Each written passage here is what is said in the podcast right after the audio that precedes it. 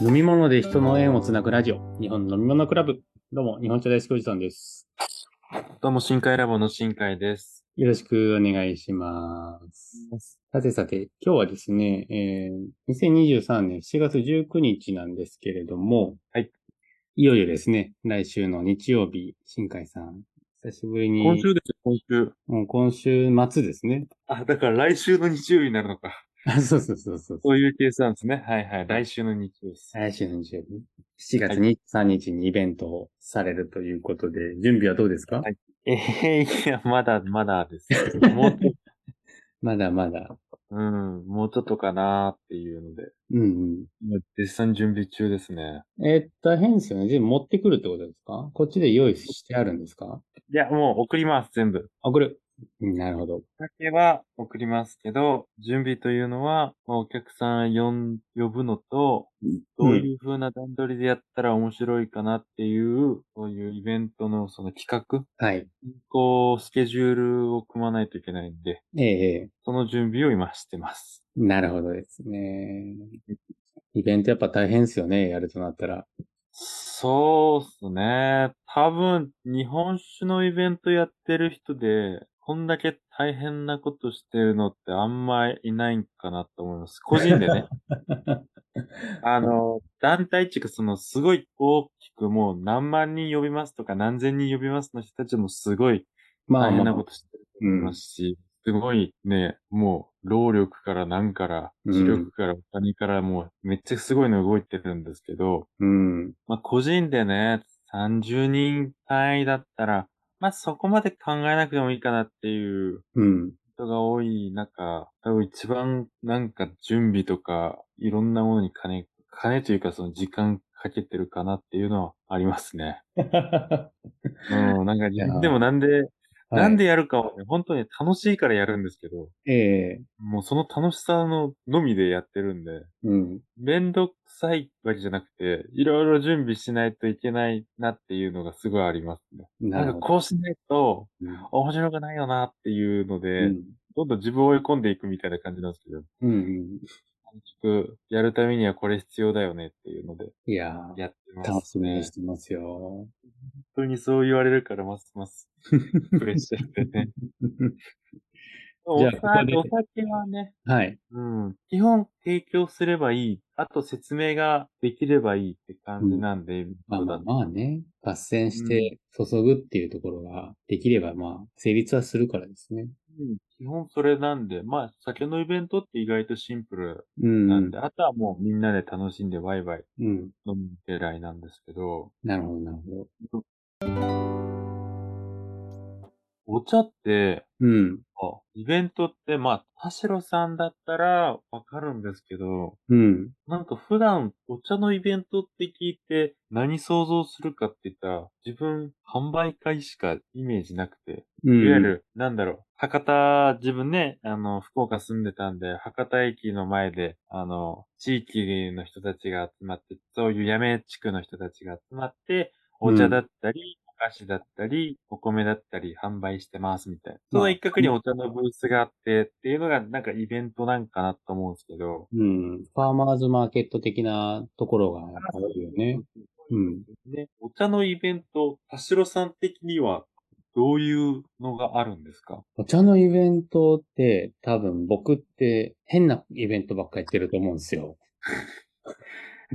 一緒であんますりね。うん、お茶の人がここまでやらんよなっていうところは結構やってるような気がします。本当。うんうんうん。やっぱ、あれって、ちょっと異常じゃないけど、変わってるんですね。僕ながんか 異常 異異常常なの。あ、いやいや、異常なのか、変わってるのかで言うと、どっちなんですか異常だと思います。あ異常なんですよね。 やっぱそうですよね。はい。えっ、と、そうね。まあ、あの、僕も普通の、あの、販売イベントみたいのもやりますから、まあ、いろいろはない幅はあるとは思うんですけど、まあは個い人的に、まあ、いろいろやってきているんですが、まあ販売ってやっぱ大変なんですよね。で、うーん。どうしてもこう、価格がありきで、まあ安、いつも買ってる金額、もしくはその前後の中で美味しいものあったら買うみたいなところがどうしても強いんですよね。うん。お茶に関しては、まあお酒もそうだと思うんですけど、そんなになんか変に高いものとか、変に安いものとか、あんまり買わないんですよね。うーん。いつも自分が飲んでるものに近いもので美味しいものがあったら、まあ、買おうかなっていうのがそういう販売のイベント。で、特に博多だったりとか、まあ街の方でやるイベントって農家さんが出てきたりもするので、まあせっかく来てるから見ていきましょうか。あのシーンで飲んで美味しかったからちょっと買ってこうかしらね、みたいなのが多いわけですよね。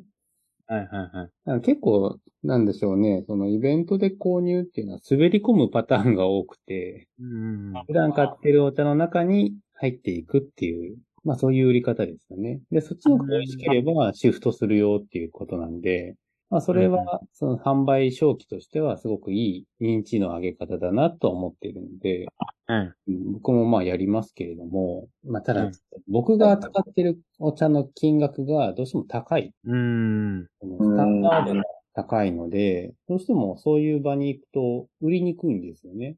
まあまあ、そうですよね。美味しいのはわかるんだけど、普段私、100g1000 円のお茶が限界でなのよねって言われると、あ僕のお茶 100g にしたら3000円ですね、なんて話になっちゃうくらいですね。はまあそうなってくると、なんか難しいなと思って、じゃあうん。何したらいいのかなと思うと、お茶の価値を上げるイベントなんていうのやったらいいんじゃないのかなとか、はいはいはいはいはい。あ普段お茶は飲んでないとか、今までそんな飲んできてないっていう人に対してのアプローチをしたらいいんじゃないかななんて思ってのイベントをよくやるんですよ。うーん。なるほど。そういうところからイベントしようってなったんですね。そうですね。うん。普段やらない、飲まない人に対して、あ、こういうお茶の楽しみ方があるんだ。こういう風にしたらお茶はもっと面白くなるんだ。あ、これだったらこの金額しても納得よねっていうところになってくるんで、うんうん。大人数のイベントっていうのはあまり想定してないんですね。その、そもそも。あ あ。い。うん。うんうんただ、その、主催者がいて、そういうテーマでのお茶だけのイベントみたいな感じになってくると、まあそこそここう、そこを目指してくる方が多くなってくるんで、まあある種もう価値づけがされてるイベントだったら結構、まあ普通に試飲販売でも売りやすいなっていうところがありますよね。うーん。まあ、それがこの間東京で行ってきた日本茶生活さんのイベントだったりでもするんですけども、はい。まあ、そこは日本橋、東京の日本橋の駅から歩いて10分くらいのところの会場で、うんまあ、近くに何かあるわけでもないようなところなんで、目指してこないとなかなか立ち入られないような、まあ、ビルのう3ん。階、5階、4階 ?3 階だったかなまあ、それくらいのところなんで、フラッと来る人はいないイベントでした。うん。うんお茶、全国のお茶関係者、お茶農家さんとか、お茶屋さんとか、まあ、ワークショップできる人とかが、15、6くらい集まったのかなちょっと正確な数覚えてないんですけど、に1日だけやったんですが、うん300人くらい来たらしいんですよね。え、すごい。うん。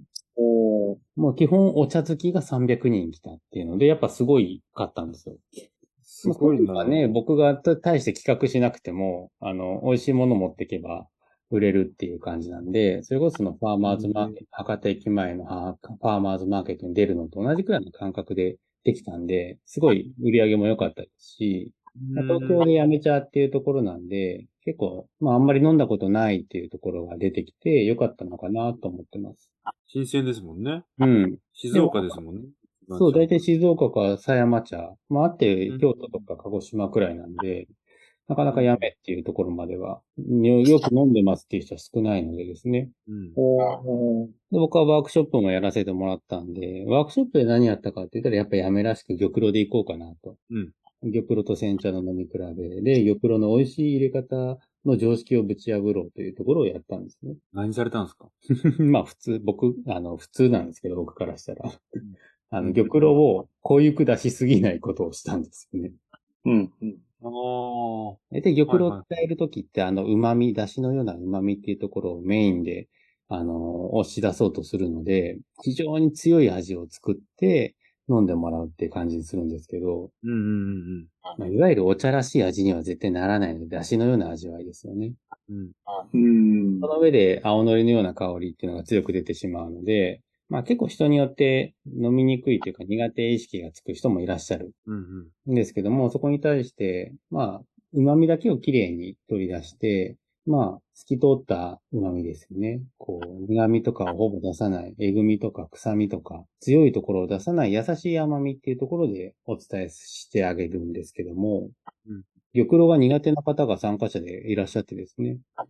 はい。まあ、それでもあえてちょっと参加したいというところで来ていただいたんですけど、このワークショップ終わった後に、はい。本当に美味しかったですって言っていただいたんですよね。おーおー。一番やってよかった感想じゃないですか。うん。玉露嫌いだったけど、こう飲めるっていうのが分かりましたって言っていただけたんで、本当に嬉しかったですよね。うーん、なるほど、なるほど。いや、いいまあですね、そういうそれも。そういうのが、まあ主催者ありきのお茶イベントに出展してっていうことなんで、まあうんうんどっちかというとその実力勝負みたいなところができるんで、とてもやりやすいわけですよね。はいはいは飲んでもらって、気に入ってもらったら買ってもらうってい。いうう、ん。で、価格帯が他のお茶屋さんともそこそこ揃ってはいるので、100g1000 円っていう話があんまないからですね。で、これまあが、それだけで、はいあれですもんね。お茶を求めていらっしゃった方って、だいたい20、30グラムで、で、1500円とか、うん、そんぐらいのやつを結構買い慣れてる方が多いでしょうしね。そうですね。うん。なので、そういったイベントに関しては普通のことを僕はしていいんですけども、はい。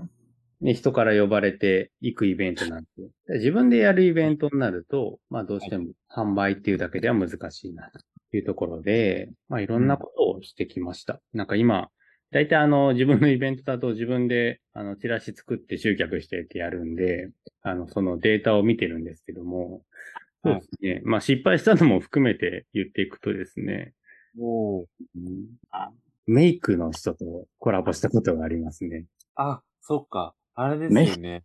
あの、そうか、異常なのはそこか。んお茶を出すとか、出し方とか、そういうんじゃなくて、誰かとコラボしてやるのがまずないのか。お茶とコラボっていうのが。まあ、お茶と何かだったら、大体は食事かお菓子ですね。まあ、そうですよね。確かに確かになんか、田代さんが普通にいつもやってるから、なんか異常なことなんかあったっけと思って、まあ確かに、死因の飲み比べとか、結構、なんか面白いの出してくれるけど、異常なんだあれってちょっと思ってたけど、そっちが異常でしたね。うん。コラボが異常でしたね。メイクとお茶。僕はあんまり食べ物とのコラボはしないので、そこら辺変わってますよね、ほんとね。うん、僕ちょっと一種ね、しお茶を食品だと思ってない節があるので、おー、ほうほうほう。まあそれに関してはちょっと一回分使えるくらいの話があるんでやめときましょう。おー、はい。で、えっ、と、まあ、その時はメイク、メイクアップアーティストというか、なんか、まあ、美容部員みたいな方ですね。うんうん。が、あの、メイクして、で、その後、はいその、綺麗な顔で、茶を飲みましょうみたいな感じのイベントをしました。へー。おまあ、顔をね、整えるとやっぱりテンション上がりますし、その上で、いい気持ちの中でお茶を楽しむっていうところでやったんですよね。それやっぱ100%女性ですか100%女性でした。あーただ、あの、僕もメイクしま した。あ。ああ、 じゃあ1%男性なんですね。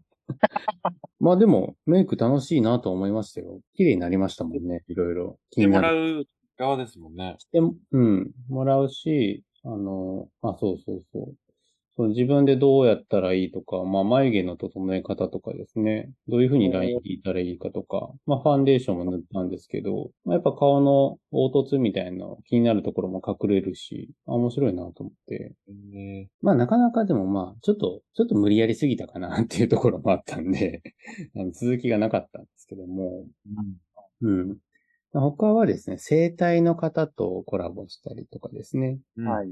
生体を受けて、リラックスしてからお茶を飲む。お茶を飲んでリラックスした上で生体を受ける。ということもやりました。うん。で、まあ去年の頭、まあ去年がね、あのーお店持たなくなって独立した初めての年だったんで、ままあ、去年がやっぱいろんなイベントをやらせてもらって、まずしょっぱなバカラの器で玉露を飲む会ですね。をやりましたね。やってましたね。うん。はあ。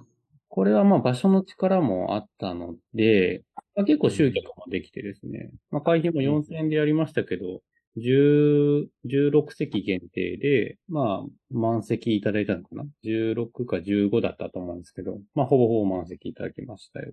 うん。あまあ、器に着目してっていうところですね。まあ、バカラのグラスを通すと、やっぱり綺麗に色が見えるので、うん。あ。あお茶一杯の価値をちょっと高めるためのイベントにはなったのかなと。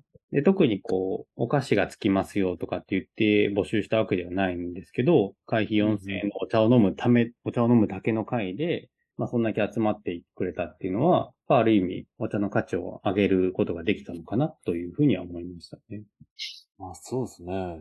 お茶のイベント。いや、もともと、その、逆にそのお茶のイベントって、会費制のやつって、そんなないイメージなんですけど。あんまないでしょうねわ、わ、わ、まお茶のないおっすよね入れ方ワークショップ1000円みたいなやつは結構ちょこちょこありますけれども。うん。まあ、あとはね、あの、ちょっといいところのお店がお茶のフルコースみたいな感じで3000円、5000円っていうのはあったりはしますよね。うん。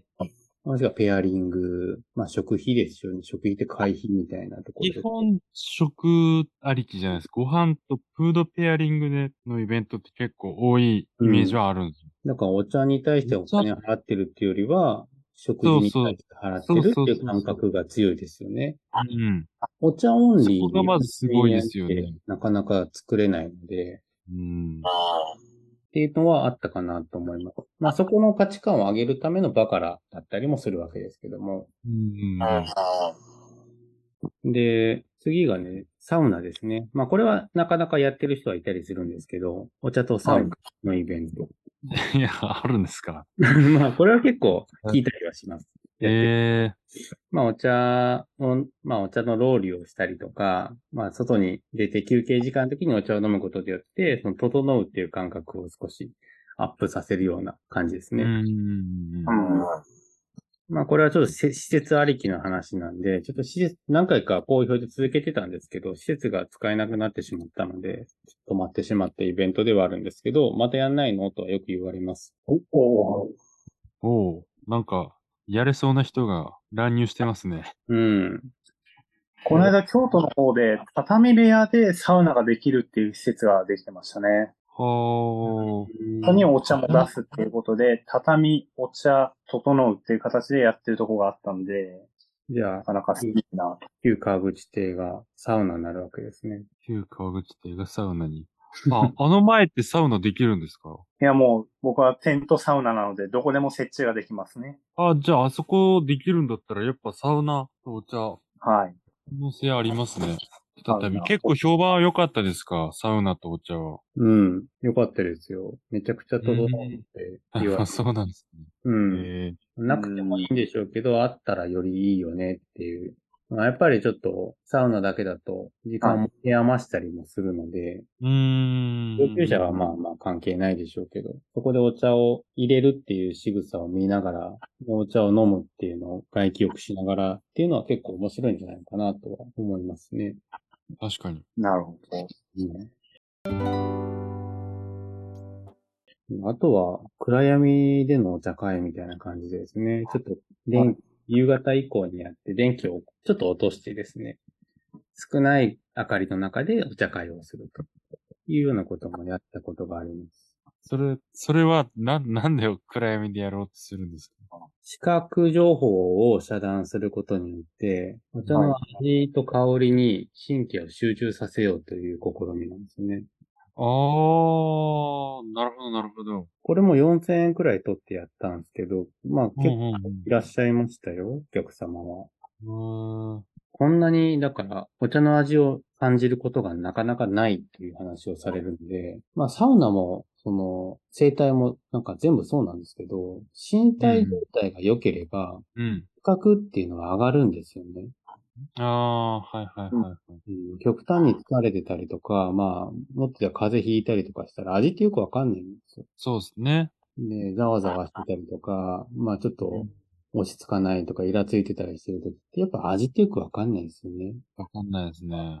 美美味しくなくなりますね、あと。美味しく感じることがなくなります。すごく精神性とか身体性っていうのが、味っていうところには影響を及ぼしてしまうので、そういうのを整えた上でお茶を飲もうっていうイベントを組みたがってるんじゃないかなと思います、僕が。あー、なるほど。いや、でもその、視覚情報を消して、嗅覚と味に集中させるって言われましたけど、うん。私、普段から、まあ、やってるかどうか微妙ですけど、私はあれなんですよね。目が悪いんですよほ。らすごい悪いわけじゃないんだけど、結構あんま見えてないんですよね。うん。で、視力回復させるために、普通メガネコンタクトってつけるじゃないですか。うん。生活で困らないぐらいにしかつけてないですもんね。うん。うん。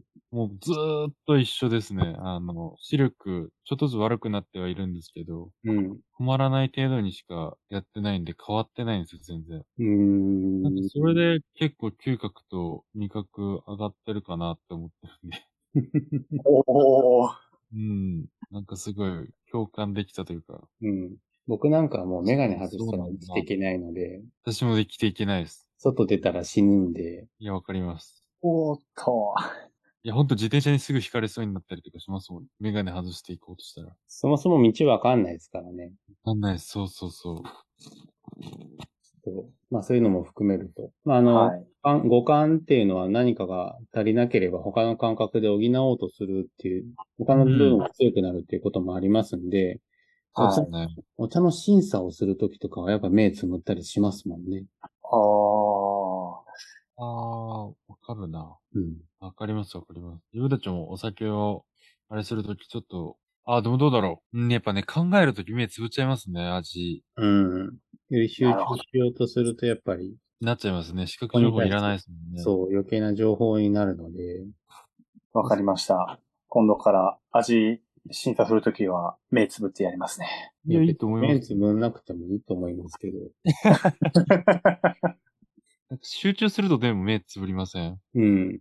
自然と起こる反応なんで、なんかうん、つ、うん。そういう考えだったらつぶってもわわかんないんじゃないかなって気がしますけど。ああ、確かにね。なんかこう、目つぶってるからじゃなくて、うん。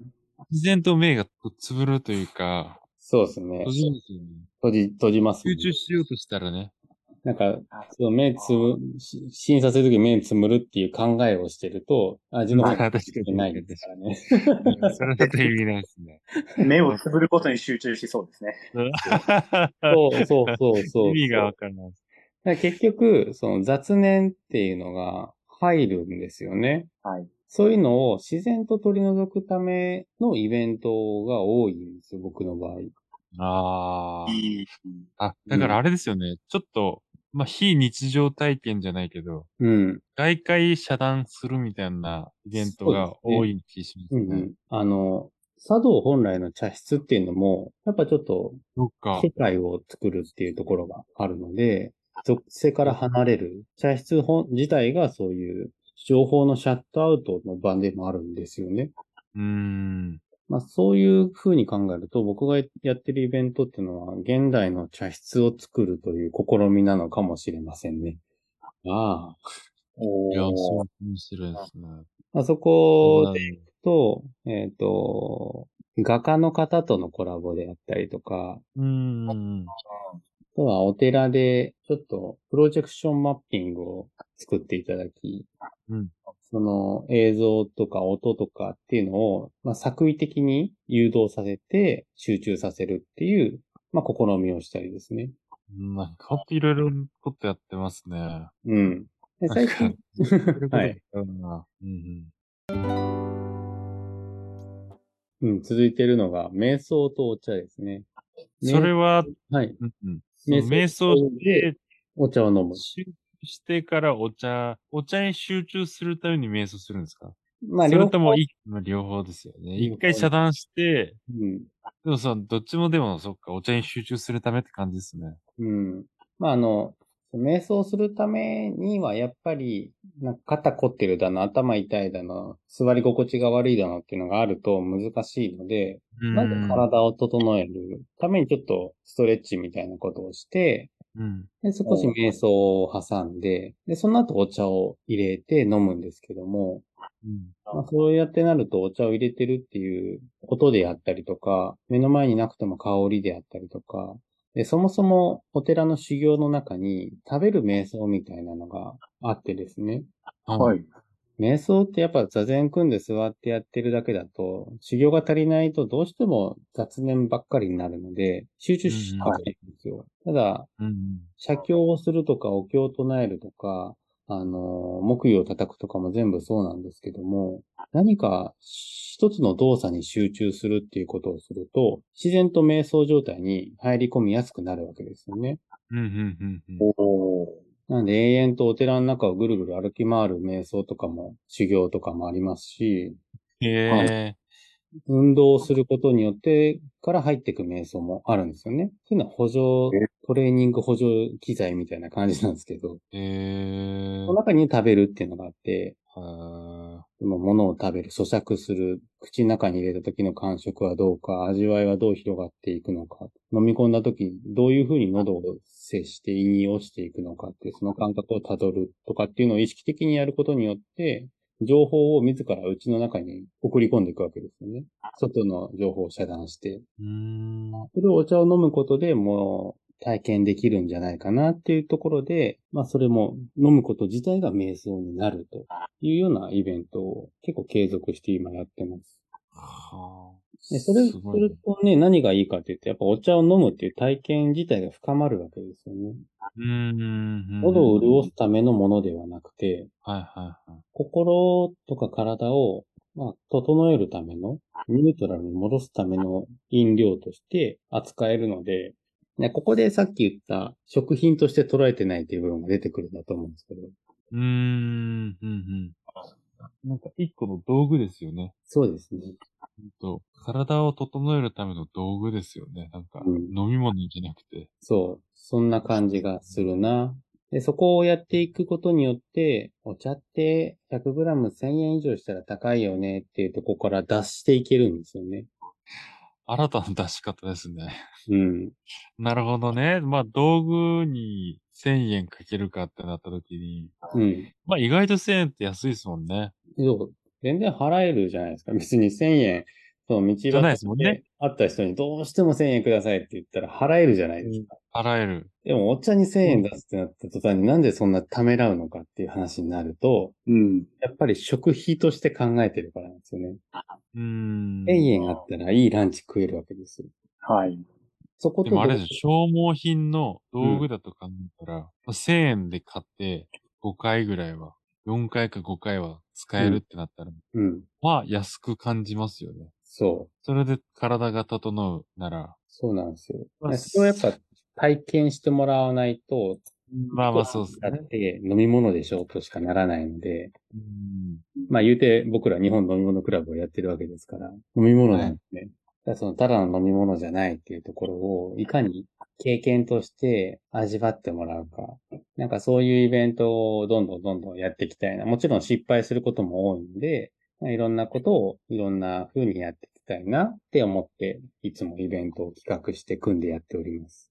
はあ、ちょっと、あれですね、イベントの種類とやり方と思考がやっぱ全然違いますね、日本酒と。うん。逆に言うと日本酒はさっき言ってたように飲む以外のことがなかなかしづらいじゃないですか。そう、しづらく、しづらいんで、うんで、なんだろう、人が酔うってなった時に、うん。絵と一緒にコラボとかってできないですもんね、怖くて。うーん。誰かに迷惑かけてしまうかもしれないっていう、うん。パーセントを考えた時に、はい。うん、厳しいなっていうのと、あとやっぱ体を整える。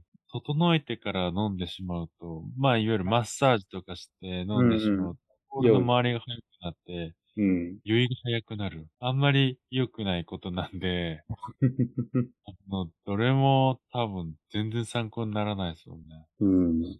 そこが、まあ、お茶は鎮静作用があるのは、鑑賞とか何かを見るためには、結構向いてたりするわけですよ。あ、そうでしょうね。え、でもですね、あの、一個だけ、これ合わせてみて成功かなと思ったのが、占いとお酒ですね。ああね。飲みながら占いしてると、はい。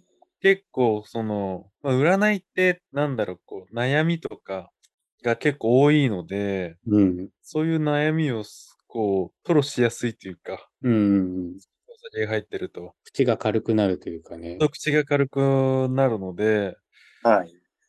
あれ、なんか本心を占ってもらえるような感じがして、うーん。あれは良かったかなと思います。それだけですね。うん。まあ、確かに、酒の席で占いって、あり、あるよねっていう。うん。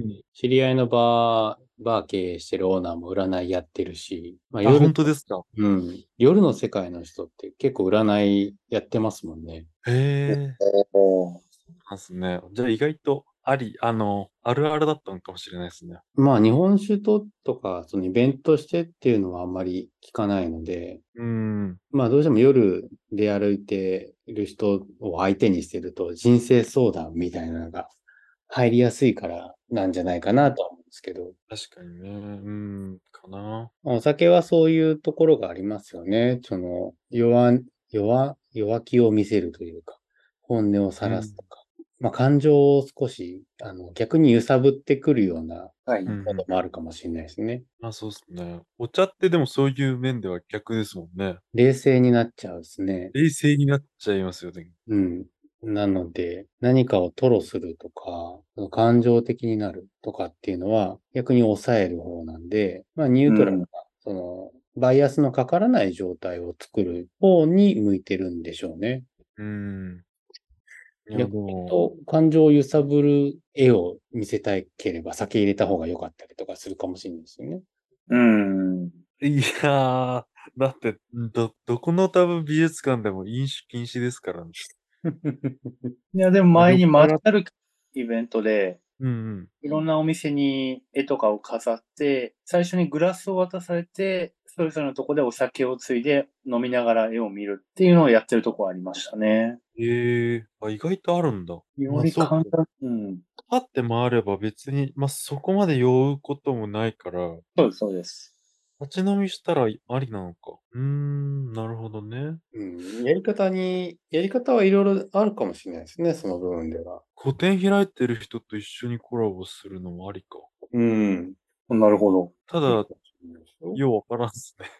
ちょっと、組めん、組めないな。なんか、一種類でよくねってなっちゃいそああ、はう。あの、規模の大小によると思いますけど、いはい。はい。結構でかい美術館だったら、歩くのにま、まあね、5分から10分ぐらい、もっとかかる時もあると思いますけど、でっかくなったら。うん。まあ、絵がそれこそ大きいやつとかが多かったら、まあ、30分ぐらいじっくり見ながらっていうのはあるかもしれないですけど、30分なら1、2杯ぐらいはいけるのかな。うーん。でも、10分で回りきれるところだったら1種類ぐらいしか飲めんやろうなっていう。